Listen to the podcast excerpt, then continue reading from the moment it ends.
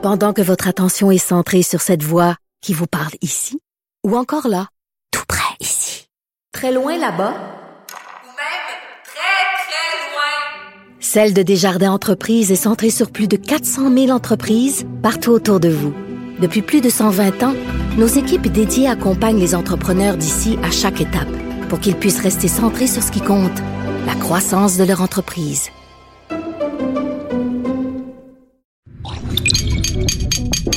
Cube Radio.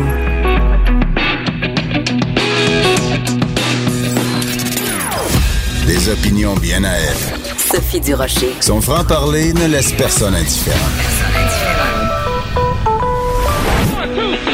On n'est pas obligé d'être d'accord.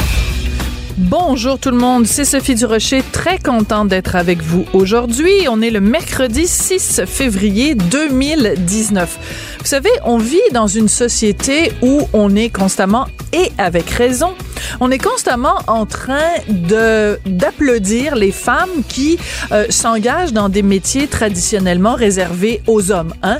Les femmes dans le monde de la construction, les femmes dans le domaine de la médecine, les femmes euh, en politique.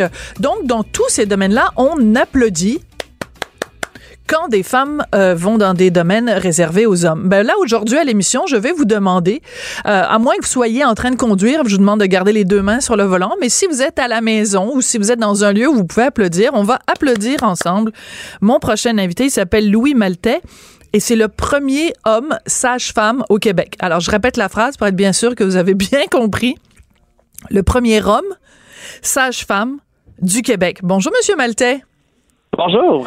Ben, je vous applaudis, Monsieur Maltais, parce que donc dans ce documentaire qu'on peut voir en ce moment sur le site de Uni euh, TV, on suit euh, tout en fait les quatre années de vos études pour devenir euh, sage-femme au Québec. Vous avez étudié donc à l'université de Trois-Rivières et c'est absolument fascinant de voir à quel point vous êtes vraiment le seul homme dans un monde de femmes. Est-ce que on devrait vous appeler sage-homme? Ou vous tenez vraiment à ce qu'on continue, euh, en parlant de votre métier, de dire sage-femme?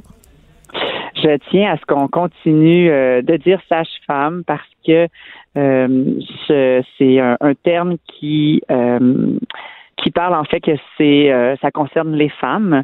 On pourrait décortiquer en disant que on est des sages pour les femmes c'est le savoir des femmes finalement qui se transmet. Euh, c'est sûr que historiquement, ça s'est plutôt transmis entre femmes. Euh, la pratique sage-femme appartenait aux femmes, euh, la médecine appartenait aux hommes. Mais bon, la société, la société grandit, évolue, va dans différentes directions. Puis, ben maintenant, on a des, comme vous l'avez dit en début d'émission, il y a des, il y a des femmes qui vont en médecine. Ben, il peut y avoir des hommes vers les sages-femmes, mais ça ne changera pas l'identité de cette, de cette profession-là, qui en fait met la femme au centre. Donc, euh, donc c'est certain que pour moi c'est important de de, de pas de pas tomber dans le piège de vouloir m'appeler sage homme parce qu'on vient modifier euh, on vient modifier en fait le sens profond de ce, de ce terme-là. Autrement dit, on pourrait dire que je suis un sage pour les femmes. un sage pour les femmes, j'adore, j'adore ça. Puis en anglais, on dit midwife, et en fait, dans l'ancien anglais, ça voulait dire avec les femmes. Donc, c'est pas, c'est pas que la, la profession soit réservée aux femmes, c'est que c'est une profession où on travaille auprès des femmes. Donc, c'est logique de dire, de dire sage-femme, résumons-le comme ça. Alors, c'est absolument passionnant ce documentaire-là, donc sur euh, UniTV, parce que on vous a vraiment suivi pendant quatre ans, pendant toutes vos études. Et il y a une scène qui, moi, m'a beaucoup marqué. Au tout début du documentaire, vous êtes dans le bureau de, d'un de vos professeurs et elle vous dit, elle vous met en garde en disant, écoute, il y a dans la société beaucoup de préjugés déjà. C'est déjà pas évident, sage-femme, dans le milieu médical. Des fois, il y a des gens qui, qui t'aimeront pas. Mais elle dit, elle dit spécifiquement, il va y avoir des préjugés de la part des femmes envers toi parce que tu es un homme. Maintenant que vous avez votre diplôme et que vous pratiquez comme sage-femme, est-ce que ça reste ce préjugé-là ou vous avez réussi à le briser, ce préjugé? Je, avec toute humilité, je dois admettre que je crois avoir, oui, euh, brisé certains préjugés. Mm-hmm. Euh, parce que même l'université, le, le, toute la direction euh, et les milieux de stage aussi euh, se questionnaient beaucoup à savoir euh, il y avait de l'ouverture, mais il se questionnait à savoir comment ça allait être possible, tellement qu'ils étaient habitués dans leur mm-hmm. monde à que ce soit des femmes qui qui euh, qui perpétuent la vocation de sage-femme. Donc, de quelle façon un homme va pouvoir y arriver, y parvenir? Bon, euh, comme je l'ai dit, c'est avec toute humilité. Là, c'est vraiment pour répondre à la question. Euh, ceci dit, il y a encore une grande partie que j'ai probablement pas encore comment je pourrais dire ça, j'ai pas encore toutes les réponses à cette question-là parce que je suis encore en train de d'avancer. mais certainement, il y a eu il y a eu, euh, comment je pourrais dire ça, il y a eu certaines réticences de la part de femmes et euh, avec le temps, j'ai pu voir que euh, qu'il y, a une confiance, il y a une réputation, si je peux dire, aussi, qui, qui, qui, a été qui a été favorable pour moi, puis que ça l'a ça l'a facilité quand même. Puis même le documentaire risque d'avoir aussi un peu cet impact-là. C'est sûr. Fait que, Parce que maintenant, vous êtes comme, euh, comme une vedette maintenant. Hein. Donc, non, mais ce que je veux dire, c'est, c'est, c'est pas de l'ironie quand je dis ça. C'est juste que maintenant, beaucoup, beaucoup de gens vont savoir que la profession de sage-femme n'est pas réservée aux femmes maintenant et qu'on peut, si on, si on le choisit, si on le souhaite, euh, faire appel à un homme. Mais tout le long du documentaire, je me posais une question. Je me disais, moi, par exemple, j'ai accouché dans un hôpital, puis c'est un médecin homme qui m'a accouché. Mais il y a personne, je, à aucun moment donné, je me suis dit, oh mon Dieu, c'est un homme qui va rentrer dans mon intimité, qui va mm-hmm. vraiment rentrer ses mains dans mon, dans mon, dans mes, dans mon intimité, là. Euh, oui, oui, oui. Mais pourtant, pour quand on parle de sages-femmes qui font en fait le même métier, mais bien sûr, il y a toute une dimension plus, plus intime peut-être, là, on se dit, oh mon Dieu, c'est bizarre que ce soit un homme. Pourquoi il y a ce double standard-là?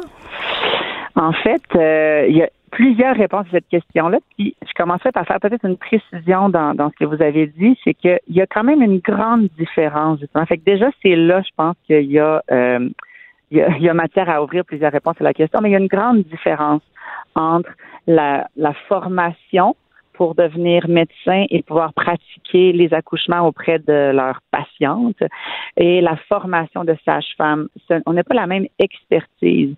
Et je comprends. Ce que je veux dire par, ce que je veux dire par là, c'est pas nécessairement qu'il y en a un meilleur que l'autre. Non, c'est vraiment, euh, c'est vraiment que, que les sages-femmes, on vient un peu compléter euh, qu'est-ce qui est pour nous, à notre sens, euh, ce qui pour optimiser les services qui sont faire à la population. Puis notre expertise, c'est c'est essentiellement d'offrir à la fois euh, l'accompagnement et le et toutes la, la, les décisions cliniques qu'on mm-hmm. peut faire. Pour, pour résumer, je dirais qu'on incarne à la fois euh, euh une partie des, des, responsabilités du médecin, une partie du savoir des infirmières et une partie qui est aussi euh, une accompagnante à la naissance, une doula, puis mélangée dans un dans une dans une profession, dans une donc notre expertise, nous, c'est surtout pour accompagner les femmes qui ont des grossesses à bas risque et qui souhaitent accoucher le plus naturellement possible et on leur offre la possibilité d'accoucher à l'extérieur du centre hospitalier selon euh, selon les différentes situations qui sont présentées. Alors que dans leur formation actuellement, les médecins n'ont pas cette expertise-là.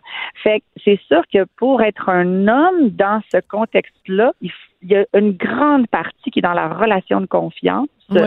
Et, euh, et c'est pour ça que, que mais en même temps, mais en même temps, oui, je suis d'accord avec avec vous que euh, on peut faire le parallèle en disant ben si euh, il n'y a pas de discrimination genrée dans telle profession, ben oui. il y en aurait dans telle autre profession. Exactement. tout à fait. C'est-à-dire qu'en fait, mon but n'était pas de dire euh, sage-femme, mhm. médecin, c'est pareil. On est on est tout à fait d'accord. De toute façon, ne serait-ce que bon, dans dans le cas d'une sage-femme, quatre ans d'études, dans le cas d'un médecin, dix ans et plus, plus, plus, plus, plus. Oh. C'est pas du tout la même chose. C'était pas la, la, la, comparaison était pas tellement technique mhm. ou, ou, professionnelle, mais c'est juste l'idée, je m'excuse de l'image, mais je veux dire, euh, quand on accouche, il y a quelqu'un qui, à un moment donné, nous met les deux mains euh, mhm. entre les cuisses. Alors, je veux dire que qu'une femme ait un malaise avec le fait que le, la sage-femme soit un homme, j'ai la difficulté à le comprendre dans la mesure où si on accouche à l'hôpital, ben il y a bien des chances que la personne qui nous accouche ce soit un homme. Donc pourquoi on aurait cette relation là différente du fait que le sage-femme soit un homme? Comprenez ce que je veux dire? Absolument. Je ne sais pas si je peux m'avancer un peu dans, dans, dans une réponse. Allez-y, euh, allez-y. Parfait. Euh, c'est, c'est toute une, comment je pourrais dire ça, la, la l'approche et la prise en charge qui peut être faite. Puis encore là, je parle de façon générale parce que il y a des femmes qui, de toute façon, avec ce que vous dites, il y a des femmes qui sont pas à l'aise que ce soit un homme médecin ou un homme sage-femme, mm-hmm. ça va être pareil. Euh, mais effectivement, je, suis d'accord avec vous qu'il y a un peu plus une genre d'acceptation avec ça, mais c'est parce que une partie de la réponse, c'est que dans euh, comment je pourrais dire ça, dans, quand une femme a un suivi médical, euh, elle peut rencontrer euh, plusieurs euh, plusieurs personnes dans son suivi, mais surtout à l'accouchement, il peut y avoir plusieurs infirmières, il peut y avoir des mhm. étudiants, il, y a, plus de personnes à l'hôpital, il y a plus de, personnel. Donc, le, le, comment je pourrais dire ça, le, le contexte pour accoucher n'est pas tout à fait le même. Et il y a dans ce contexte-là une différence par rapport à. Puis là, je parle au nom des femmes, de ce que j'ai entendu, de ce que j'ai vu. Tu sais, c'est vraiment. Il y a des femmes qui euh, qui euh, qui rapportent que dans le fond, ce qu'elles ce qu'elles aiment avec les sages-femmes, c'est qu'elles s'approprient entièrement leur expérience. Mm-hmm. Et il y a quelque chose d'un peu menaçant quand ça peut être un individu en qui tu te sens plus ou moins à l'aise parce que, comme vous dites, ça va dans, dans leur intimité, euh, de, de, de, de, maintenir l'appropriation de leur expérience. C'est comme ça que je l'expliquerais. Mais encore là, tu sais, c'est des, des, gros sujets. Non, mais oui, mais c'est pour ça que c'est intéressant. C'est pour ça que l'émission s'appelle On n'est pas obligé d'être d'accord parce que si on faisait juste des sujets faciles, euh, on parlerait de vidéos de shop puis de, de trucs consensuels. C'est pas vraiment le but de l'exercice. Mais ce que je trouve intéressant, c'est que euh, c'est comme la, la réticence que certaines personnes peuvent avoir par rapport à mm-hmm. vous. Alors, c'est c'est parce que on dit être sage-femme, c'est être vraiment proche de la femme quand elle accouche, c'est vraiment être dans son mm-hmm. intimité, c'est l'entourer. Donc, les gens qui ont une réticence à ce que ce soit un homme, c'est comme si on disait un homme est pas capable de cette intimité-là ou un homme est pas capable de cet accompagnement-là, comme si ça prenait un utérus pour être capable de comprendre quelqu'un qui a un utérus. Exactement. Ça, c'est exactement ça. C'est le même parallèle qu'un psychologue n'a pas besoin d'avoir vécu une dépression majeure pour être empathique de leurs patients qui c'est exactement ça. Ouais. mais euh, voilà. Mais ce que, je, rajouterais c'est que c'est que la réticence n'est pas seulement parce que je suis un homme sage-femme mais dans la société en général, il y a, y a encore de la réticence par rapport aux sage-femmes, il y a encore de la méconnaissance. Mm-hmm. euh, de plus en plus, on, on, avance, ça progresse, mais il y a encore beaucoup de chemin à faire pour que notre euh, que notre expertise soit reconnue, soit comprise, puis mm-hmm. soit vraiment euh, qu'on fasse partie des, comités de décision, de qu'on soit vraiment considéré. Mais comme je dis, euh, c'est ça va toujours en, en améliorant. Mais euh, le fait d'être un homme, c'est pas tant ça qui est le plus comment je peux dire ça, qui fait le plus jaser que simplement le fait d'être sage-femme. C'est ça, mais c'est un, un plus. Vous faites jaser parce que vous êtes sage-femme puis qu'il y a plein de gens qui ont des préjugés face à ça. Exactement. Puis en plus, comme c'est un, une sorte de chasse gardée des femmes, vous êtes comme un, un intrus dans un monde d'intrus déjà. Oui, c'est ça. c'est comme ça qu'on peut dire. Mais c'est intéressant donc aussi parce que dans le documentaire, à un moment donné, il y a quelqu'un qui donc travaille dans ce milieu-là, qui est à la tête d'une maison de naissance, et même elle, on sent qu'elle a une réticence parce qu'elle dit, ah, on est comme habitué, on est une gang de filles, puis, euh, tu sais, c'est comme... Euh, puis là, il y a comme un gars dans notre équipe. Et mm. je me disais, j'écoutais ça, puis je me disais, bon, changeons les mots. Euh, quelqu'un qui est à la tête, mettons, d'une entreprise de construction, puis qui travaille avec des truckers, puis que là, il y a une fille troqueuse qui arrive, et puis la, la, personne qui est à la tête de la de l'entreprise de, de, de, camionnage dit, ben moi, on est habitué ici, on est toute une gang de gars, puis on a un calendrier de filles tout nues sur le mur, puis là, il y a une fille qui arrive, puis on est gêné. Vous comprenez? Le parallèle? Mm-hmm. Je me disais, dans le fond, c'est on est on est tous on, a parfois des euh, des réticences. Tu sais, un boys club, ben il y a aussi des girls club. Il y a des il y a des chasses gardées, puis des fois on est plus gêné de faire rentrer quelqu'un du sexe opposé dans notre petit cocon. Il y a euh, ce que je dois, ce que je dois, euh, ce que je répondrais en fait, ce que je dirais, c'est que malgré ou en tout cas avec ce, genre de commentaires-là qu'on a pu me dire au début, puis je pense que c'était aussi un peu de, on ne sait pas trop qu'est-ce que ça va donner. Il y a eu énormément d'ouverture et d'accompagnement, et mhm. moi je n'ai pas, j'ai pas senti qu'il y a des femmes ou des sages-femmes qui m'ont mis des bâtons dans les roues. J'ai eu des femmes et des sages-femmes qui m'ont partagé certains inconforts et tout ça, puis ça j'adore ça, un peu comme l'émission que, que vous avez, où est-ce qu'on mhm. peut justement discuter. Mais de là à me bloquer le chemin parce que je suis un homme je n'ai pas ressenti ça. Alors que dans des discussions que j'ai souvent eues dans les dernières années à cause de mon choix de carrière et tout ça, j'ai rencontré différentes personnes, puis il y a des femmes il y a des femmes qui m'ont rapporté avoir été dans ce que vous racontez, là, avoir été dans des milieux très masculins mhm. et avoir, avoir vécu beaucoup, beaucoup d'intimidation. Je n'ai pas vécu d'intimidation. OK, c'est important de le euh, mentionner. D'accord. Moi, il y a quelque chose de différent par rapport à ça. Mais effectivement, euh, le, le, fait d'être un homme dans, dans ce monde-là, euh, ça a fait jaser, ça va encore faire jaser. oui. Il y a un moment donné, c'est tellement drôle. Euh, vous, parce que bon, vous êtes un garçon et donc euh, quand vous suivez ces cours de, pour devenir sage-femme, à un moment donné, il faut qu'on on vous, vous, vous montre à quoi ça ressemble être enceinte. Et là, on vous met sur le ventre, vous portez un truc, j'ai noté le nom parce que je trouvais ça très sympathique. Ça s'appelle en anglais un empathy belly, donc un bedon d'empathie, donc euh, que vous portez, que vous mettez, puis ça vous fait une grosse, ben, vous avez des gros nichons, puis une grosse bedaine, comme si vous étiez avec le poids réel de ce que c'est porter un enfant. Et votre réaction est tellement charmante. Vous dites, mon Dieu, c'est donc bien lourd. Et j'aimerais ça que vous me parliez de ce moment-là parce que euh, la plupart des hommes vont pas vivre cette expérience-là. Ils vont pas étudier pour devenir sage-femme. Donc, ils auront pas à porter cette bedaine d'empathie. Comment, comment vous êtes senti la première fois que vous avez porté ça? Euh, c'était plutôt un ludique là comme expérience. Euh, puis euh, ça, ça m'a, j'avoue que tu sais, ça m'a marqué. Tu sais, je me rappelle bien. Bon, en plus, là, il est dans le film tout ça, mais fait que l'image revient. Mais je me, je me rappelle d'avoir d'avoir trouvé ça plus lourd à quoi je m'attendais. Puis surtout après une heure de me dire oh my god ça c'est ça arrête jamais là tu sais c'est tout le temps fait que ça permet effectivement de développer une prise de conscience euh, supplémentaire parmi toutes les prises de conscience qu'on fait dans ce processus-là pour développer cette empathie-là pour euh, pour l'expérience aussi intense euh, que de porter un bébé puis de le mettre au monde et de l'allaiter ensuite. Fait que quand vous rencontrez d'autres gars maintenant, vous pouvez leur dire "Eh boy, les femmes elles portent ça pas juste pendant une heure mais 24 heures sur 24 pendant neuf mois." oui, il y a à force de les rencontrer dans le bureau aussi dans le quotidien, on développe de plus en plus euh, moi, j'ai pas d'enfant, mais on dirait que on dirait que je, comprends quand même bien ce que ça peut représenter la place d'un enfant dans une vie d'une femme, d'une famille, parce que je veux pas, c'est mon quotidien de rencontrer euh, toutes sortes d'histoires et toutes sortes de situations. Oui. Euh, à un moment donné, vous dites, euh, vous faites une, une, une, vous parlez des différentes peurs que vous avez. Vous dites, une des peurs que j'ai, c'est de déranger.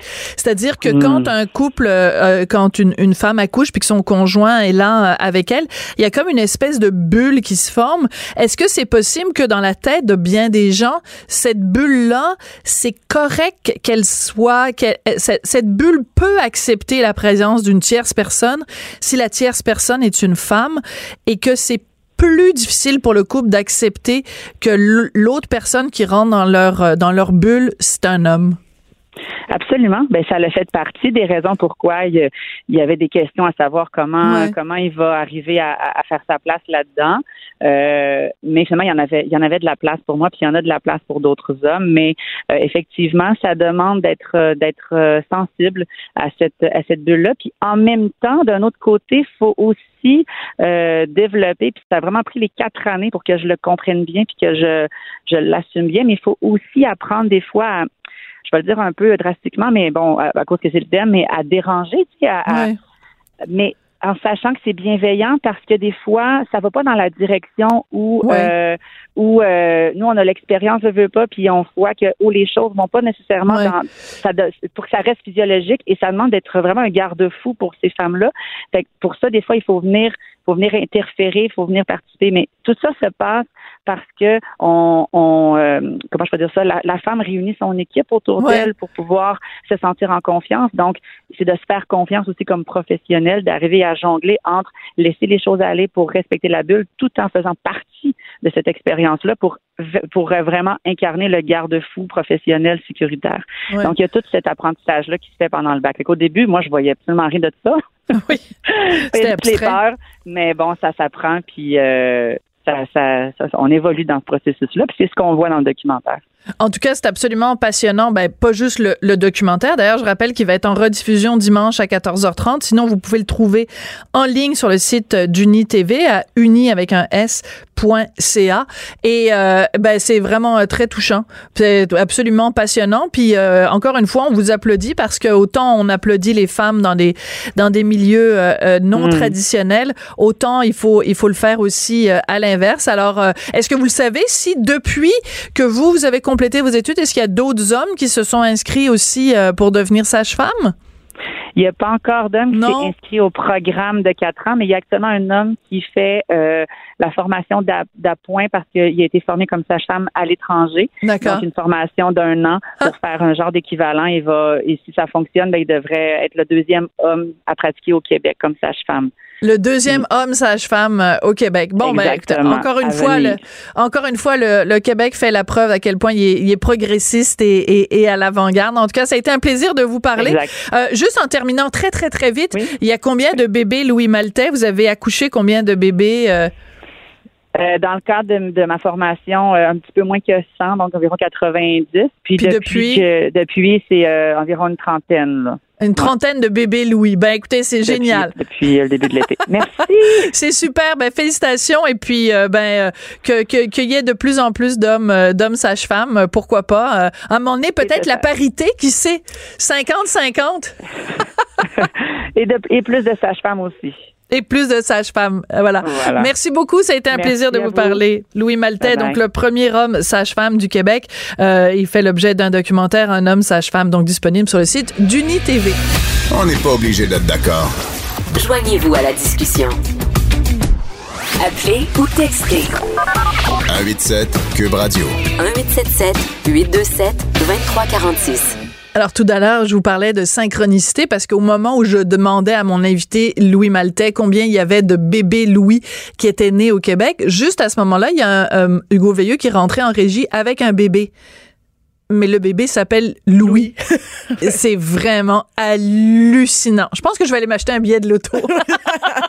Ça serait quand même pas mal. Oui. Alors, ce bébé qui vient d'entrer, c'est celui de euh, Martine Desjardins, qui est chroniqueuse au Journal de Montréal, Journal de Québec. Bonjour, Martine. Bonjour, Sophie. Écoute, on, on voulait parler avec toi, je voulais parler avec toi aujourd'hui parce qu'il y a cette histoire qui vraiment soit fait applaudir les gens, soit leur donne envie de hurler. Oui. C'est une histoire, alors il faut que je vous raconte. Alors, une étudiante française de 20 ans, elle s'appelle Irénée. Elle a déambulé dans, déambulé, pardon, dans Paris euh, en plein euh, milieu de son cycle menstruel. Donc, elle était, euh, elle, elle avait du sang qui lui coulait le long des cuisses et elle n'a pas porté de produits hygiéniques. Donc, ça a fait des taches sur son, sur ses vêtements. Elle s'est promenée toute la journée dans Paris et elle s'est photographiée vraiment les jambes écartées dans le métro, à l'université, etc., pour bien qu'on voit pour deux choses. Premièrement, sensibiliser les gens au, au, à la, au cycle menstruel en disant, oh mon Dieu, nous les femmes, c'est tellement une oppression, puis on ne devrait pas avoir honte de notre flux. Et deuxièmement, pour dire comment ça se fait que le gouvernement ne paye pas pour nos produits sanitaires. Je me suis dit, c'est un bon sujet pour de conversation avec toi.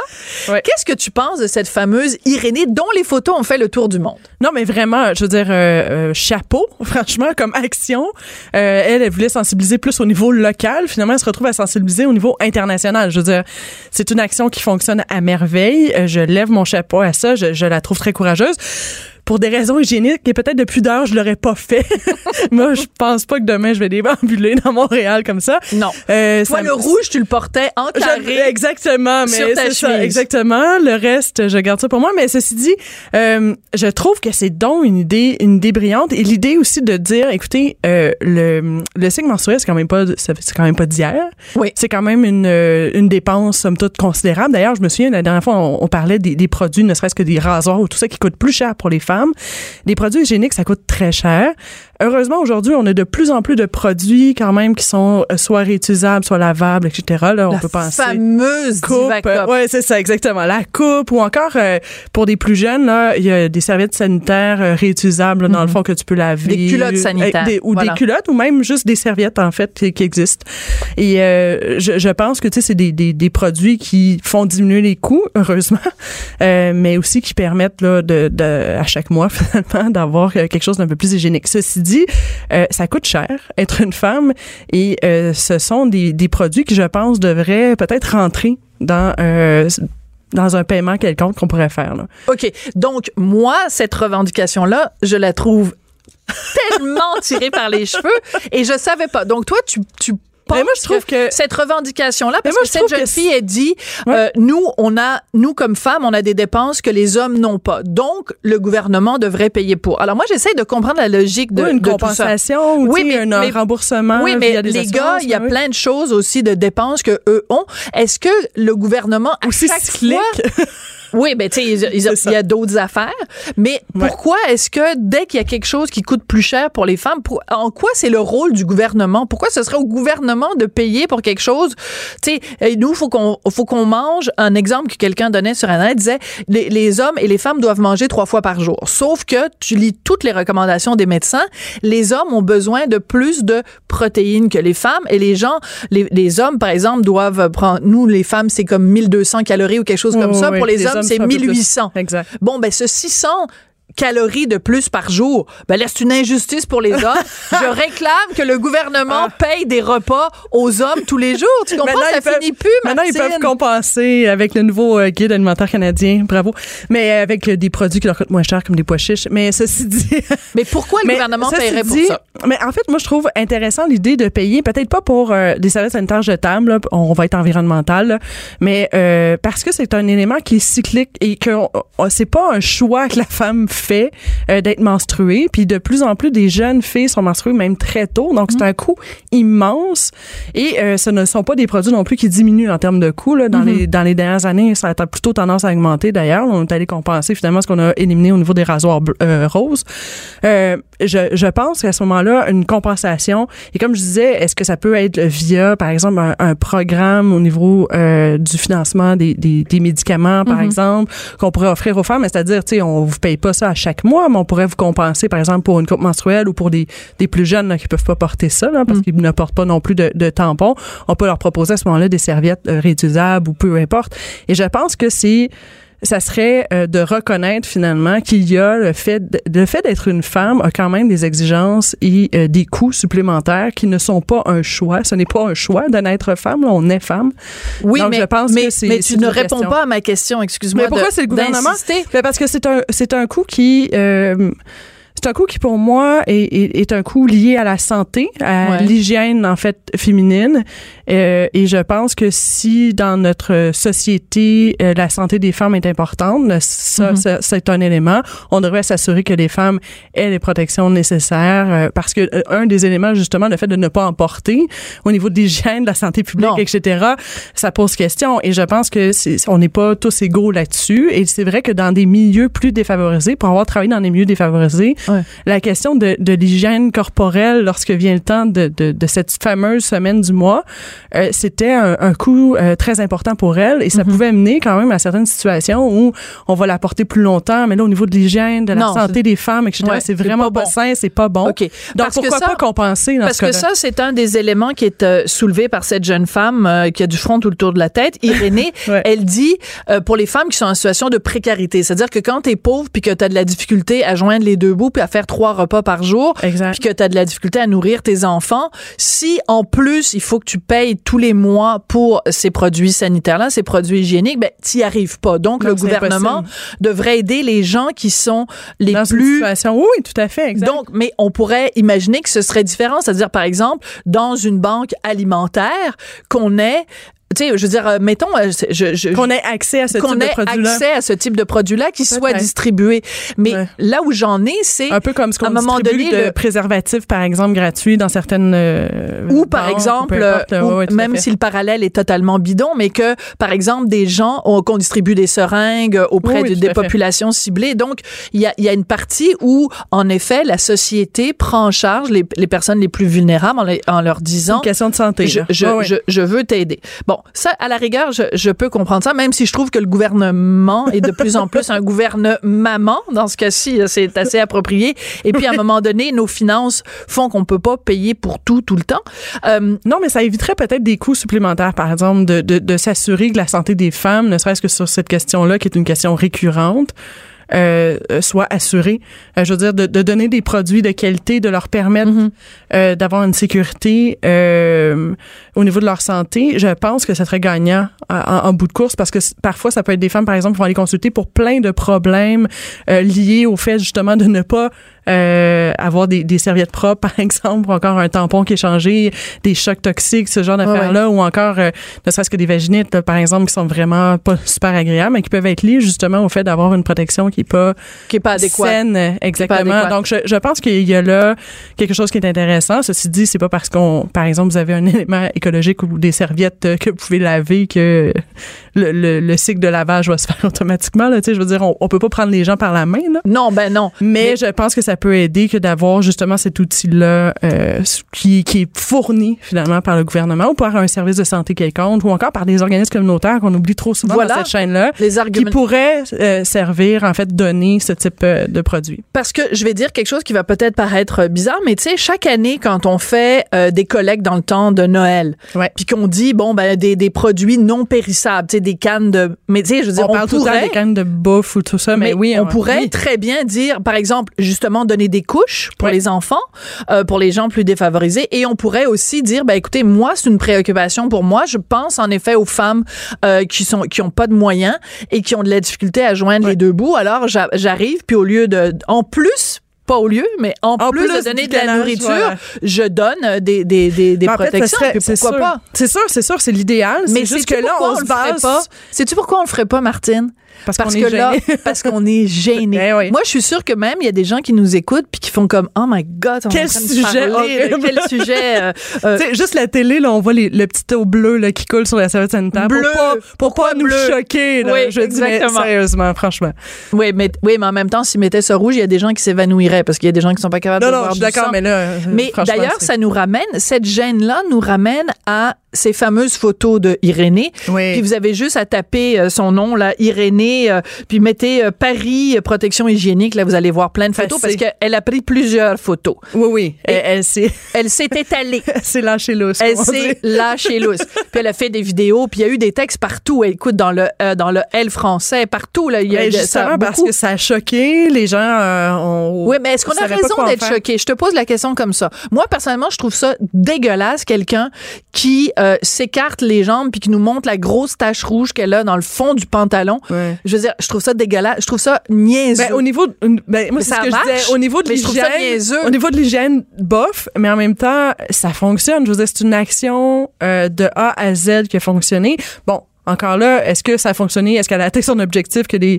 euh, les politiques vont payer, par exemple, pour des produits? Probablement pas, mais elle a lancé le débat. Là. Oui, Euh, totalement. et je pense que ce, lancer ce débat-là, c'est sain. Et trop souvent, justement, on évite de parler de ces, cet élément euh, qui fait partie du cycle des femmes. Euh, on parle souvent de la maternité, de l'accouchement, de, mais on parle jamais du cycle menstruel parce Ouais. que ben c'est donc euh, dégueulasse, puis on veut-tu pas le savoir, puis on veut cacher ça, puis ça fait partie de des femmes depuis l'avenue des temps. C'est pour ça qu'on arrive Ouais. à avoir des enfants. Merde.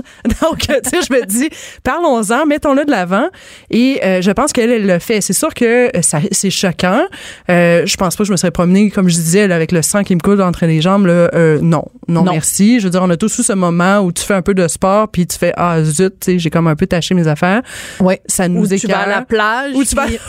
là, arrive ce qui devait pas arriver, mais qui arrive quand même. C'est ça. Tu sais, on a tous ces très, moments-là. Très, très gênant. Exact. On a tous ces moments-là comme femmes où euh, tu sais on trouve pas ça agréable, Euh, mais euh, il faut arrêter à un moment donné d'être gêné. Ça fait partie aussi de la situation, de, de, de notre vie. Puis, je veux dire, si vous êtes en, en couple, vous avez des enfants qui sont des filles, ben éventuellement ça va arriver. Puis il va falloir dealer avec. Et moi, je trouve que Puis même Euh, toi, t'as un garçon, puis moi j'ai un garçon aussi. Oui.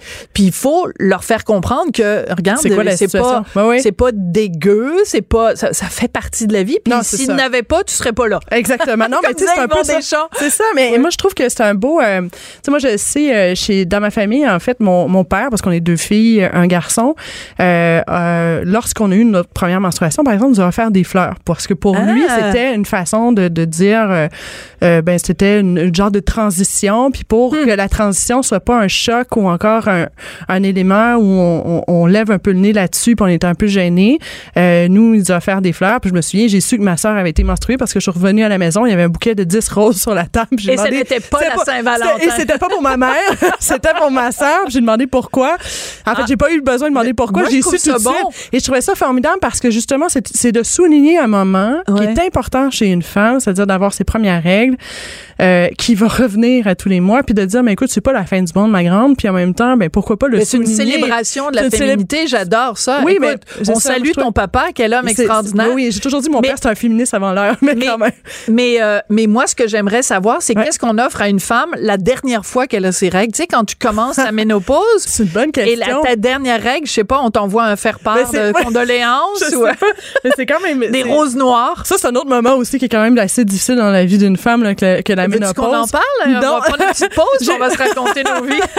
Je suis pas encore rendue là, mais ceci dit, pour en avoir vu euh, chez les femmes autour de moi qui sont quand même rendues à cette étape, euh, c'est quand même euh, tout un, un deuil finalement de, ce- de ce cycle-là qu'on a vécu pendant des années, euh, ou encore un passage des fois euh, plus ou moins heureux, ça dépend comment on le vit. Là. Ah, je le sais ce qu'il faut offrir à une femme qui a ses dernières menstruations. Mais c'est dur de une savoir, bouteille de champagne. Et voilà. Ah, Donc plus besoin de se faire financer par le gouvernement. Voilà. Exactement. Mais quand Merci même. beaucoup. Ou une bouteille de vin rouge. Bon, voilà, il fallait que je le dise. Merci beaucoup, les amis. Merci, Martine Desjardins. Ça fait plaisir. J'adore ce genre de discussion, euh, même si on n'est pas d'accord. euh, Ben non, c'est toujours, c'est toujours le fun. Puis ton fils est tellement beau. Merci. Martine Desjardins, donc, on continue à lire comme chroniqueuse au Journal de Montréal, Journal de Québec. On n'est pas obligé d'être d'accord. Pour nous rejoindre en studio, Studio à commercial cube.radio. Appelez ou textez 187 Cube Radio. 1877 827 2346. Ah, c'est tellement typiquement québécois. Pour savoir si les députés vont avoir le droit de porter des t-shirts ou des tucs, il va y avoir un comité sur la tenue vestimentaire des députés. Puis en attendant, François Paradis demande aux députés, bon, ben de, de, de s'habiller comme du monde. Finalement, si on résume ça, c'est comme ça. Alors, veston cravate pour les hommes et pour les femmes, une tenue appropriée. Mais comment peut-on définir une tenue appropriée? On parle de tout ça avec Mathieu Bocoté, qui est chroniqueur blogueur pour le Journal de Montréal, Journal de Québec. Bonjour Mathieu. Bonjour.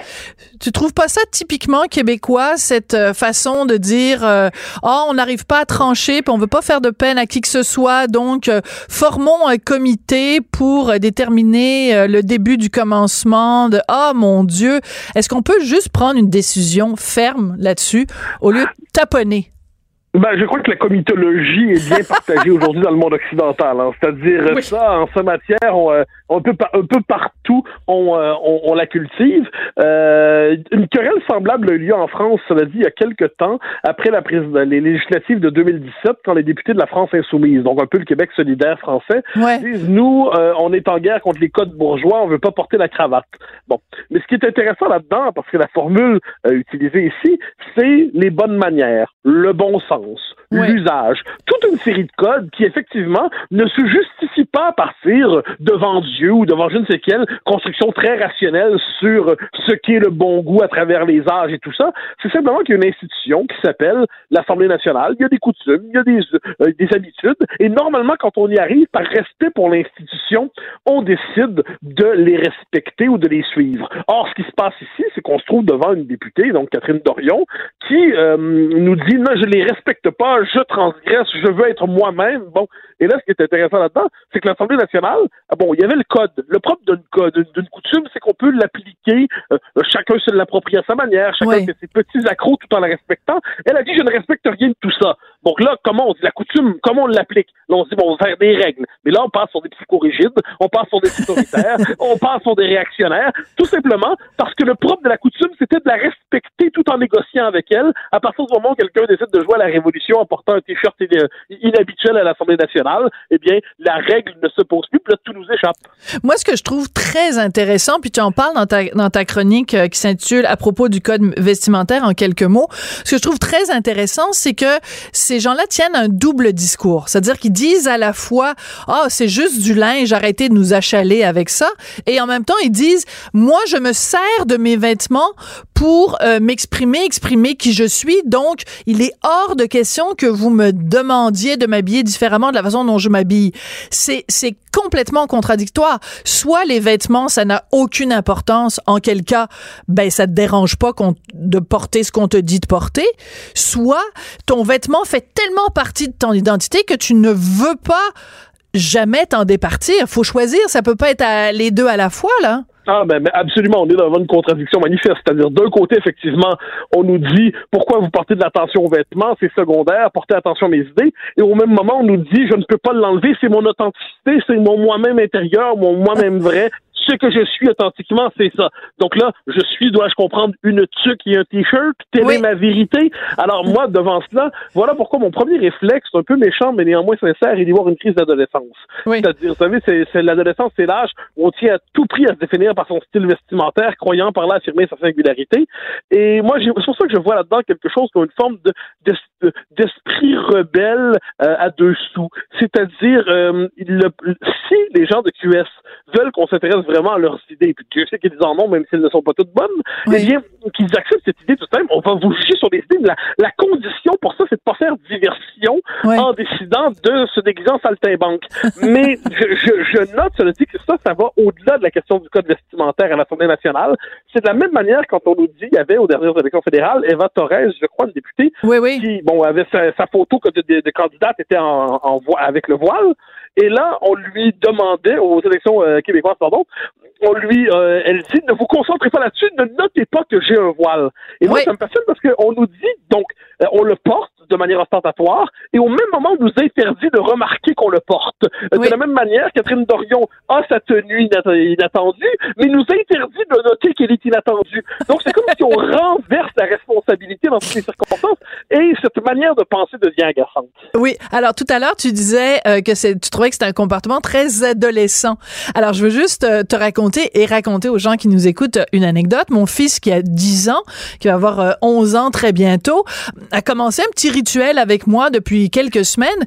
Il me demande euh, le matin quand il se lève, il dit maman, va choisir mes vêtements pour moi. Alors je choisis ses vêtements, je choisis son pantalon, sa chemise, ses chaussettes et tout ça, et je dépose ça sur son lit. Et quand j'arrive dans la chambre, je vois qu'il a porté tout sauf ce que je lui avais choisi. Et systématiquement, le matin, il me dit, maman, les choix que tu fais pour moi sont nuls. Mais le lendemain, il me demande la même chose. Maman, s'il te plaît, choisis les vêtements pour pour moi. Et je trouve qu'il y a un petit peu une graine de, de Catherine Dorion chez mon fils. C'est-à-dire, s'il te plaît, s'il te plaît, donne-moi des règles pour que j'ai à mon tour le plaisir de les briser. Oui, oui, oui, mais c'est que euh, absolument, c'est le plaisir de la transgression. Le plaisir de la transgression existe. Le problème, c'est qu'il me semble-t-il qu'il y a une transgression propre à chaque âge de la vie. Et euh, et la transgression d'une dame par ailleurs très cultivée, très diplômée, dont personne ne doute de l'intelligence, donc on peut être en désaccord avec elle, mais c'est pas une doute pique là. Pourquoi sent-elle le besoin? Sinon, et ça on peut le croire, parce que c'est une volonté. Peut-être aussi est-ce que c'est aussi simple que ça de voler le show, comme on dit en bon québécois? Peut-être c'est une volonté. Elle qu'elle va attirer ainsi l'attention médiatique maximale et elle, ensuite elle s'en indigne. C'est un paradoxe. Euh, et à côté de ça, son ami et collègue Gabriel Dano-Dubois a désormais une allure de premier communion euh, et il n'attire plus les projecteurs et ça doit probablement le choquer. Donc il doit avoir aussi là-dedans, même si c'est pas avoué comme tel, euh, quelques calculs au moins à demi formulés consciemment. Mais ce qui est certain, c'est que ça pose sur le plan intellectuel, ça pose la question du rapport aux normes, ça pose la, du rapport à la coutume, le rapport à la tradition, le rapport aux usages. Et puis, est-ce qu'il est absolument absurde de respecter toutes les, de, de condamner toutes les les, les, les, les, pratiques culturelles, les coutumes, les traditions d'un milieu? Je ne crois pas. Peut-être qu'une forme de modestie élémentaire consiste à respecter les usages d'un milieu euh, qu'on pénètre, dans lequel on s'intègre. Euh, on appellerait ça aussi autrefois, on appelait ça autrefois de la politesse. Oui, mais c'est intéressant que tu fasses le parallèle avec Gabriel Nadeau-Dubois parce que son costume, entre guillemets, euh, qui, qui date du temps où il était euh, leader étudiant, il s'habillait comme ça. Sa chemise euh, blanche, un petit peu fripée, parce que c'est à la fois bon, euh, je me prends au sérieux, mais en même temps, euh, je suis quand même un tout petit peu rebelle avec son avec son veston. Tu, tu pourrais penser que c'est quelque chose de très conventionnel. Écoute, un gars de son âge qui porte le veston, mais c'est devenu son costume. On, on peut pas imaginer, mettons, Gabriel Nadeau-Dubois avec un t-shirt de Patrice Desbiens ou euh, un col roulé ou une chemise de, de, de chasseur. Là. Ça, ça, ça, c'est devenu tellement associé au personnage qu'on peut plus l'imaginer sans. Mais aussi, je dirais simplement que Gabriel Nadeau-Dubois est devenu député et a respecté tout simplement les usages de l'Assemblée nationale? Est-il pour autant, sur le plan intellectuel, moins radical? Est-il moins euh, ancré dans ses convictions euh, à la gauche de la gauche? Est-ce que c'est le cas? Je n'ai pas l'impression. Et le fait est d'ailleurs qu'on s'intéresse aux idées de Gabriel Nadeau-Dubois. Quand on l'invite, on ne parle pas de lui pour euh, sa tuque ou sa camisole ou j'en sais rien. On l'invite pour avoir des positions de QS, on va avoir ses positions à lui, mm. alors que dans l'autre cas, c'est comme si on avait découvert de forme la mascotte de l'Assemblée nationale qui ne veut pas s'assumer comme telle.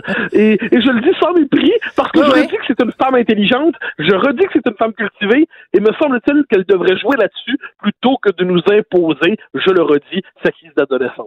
Oui, puis c'est intéressant parce que justement, à un moment donné, Manon Massé, euh, il y avait je, je ne sais trop quelle discussion justement sur les vêtements ou quelque chose comme ça, et elle disait, oui, mais enfin bon, pourquoi est-ce qu'on parle de ça? Euh, Il y a des choses bien plus importantes. On devrait être en train de parler de d'environnement et de toutes sortes de choses, comme si donc encore une fois le double discours. Euh, euh, je veux dire, les, les, les députés de Québec solidaire ont quand même sollicité une séance photo. Là, c'est pas des photos qui ont été prises à leur insu.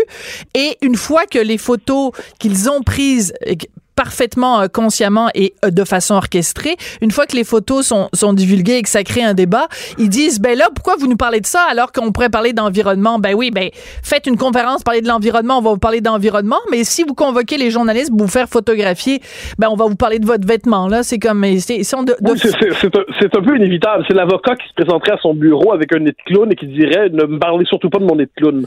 Bon, c'est un bon parallèle. C'est là-dessus qu'on va se quitter, c'est là-dessus qu'on va se quitter Mathieu, j'aime beaucoup le parallèle avec le nez de clown. plaisir. Tout le monde a droit à son opinion. Elle requestionne, elle analyse, elle propose des solutions. De 14 à 15.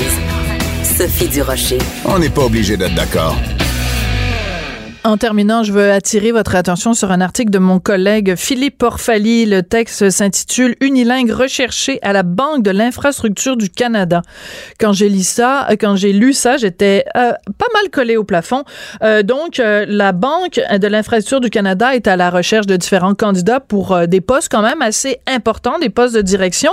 Et parmi les définitions de tâches ou parmi les, les critères requis pour pouvoir occuper ces postes-là, la connaissance du français, ben non, c'est pas important Essayez de travailler pour le gouvernement euh, fédéral sans parler un mot d'anglais. Impossible. Vous parlez pas un mot de français? Il aucun problème. Venez-vous-en. C'est ça, le bilinguisme à la Trudeau, version 2019. En plus, euh, pour pouvoir le poste de directeur général des relations avec les médias, c'est pas important de connaître le français. Fait vous, vous êtes un journaliste en, francophone, vous allez appeler à cet organisme-là. C'est possible que vous tombiez sur quelqu'un qui parle juste anglais. C'est ça le Canada. On, est tombé sur la tomate de Doug Ford en Ontario qui se foutait complètement des droits des francophones, mais là on parle du niveau fédéral. Ben, j'ai aucune félicitation à vous faire, les gens de la Banque de l'infrastructure du Canada, sachant en plus que la personne qui est à la tête de cet organisme, c'est un Québécois d'origine, Pierre Lavallée. Aucune félicitation à vous faire. Cube Radio.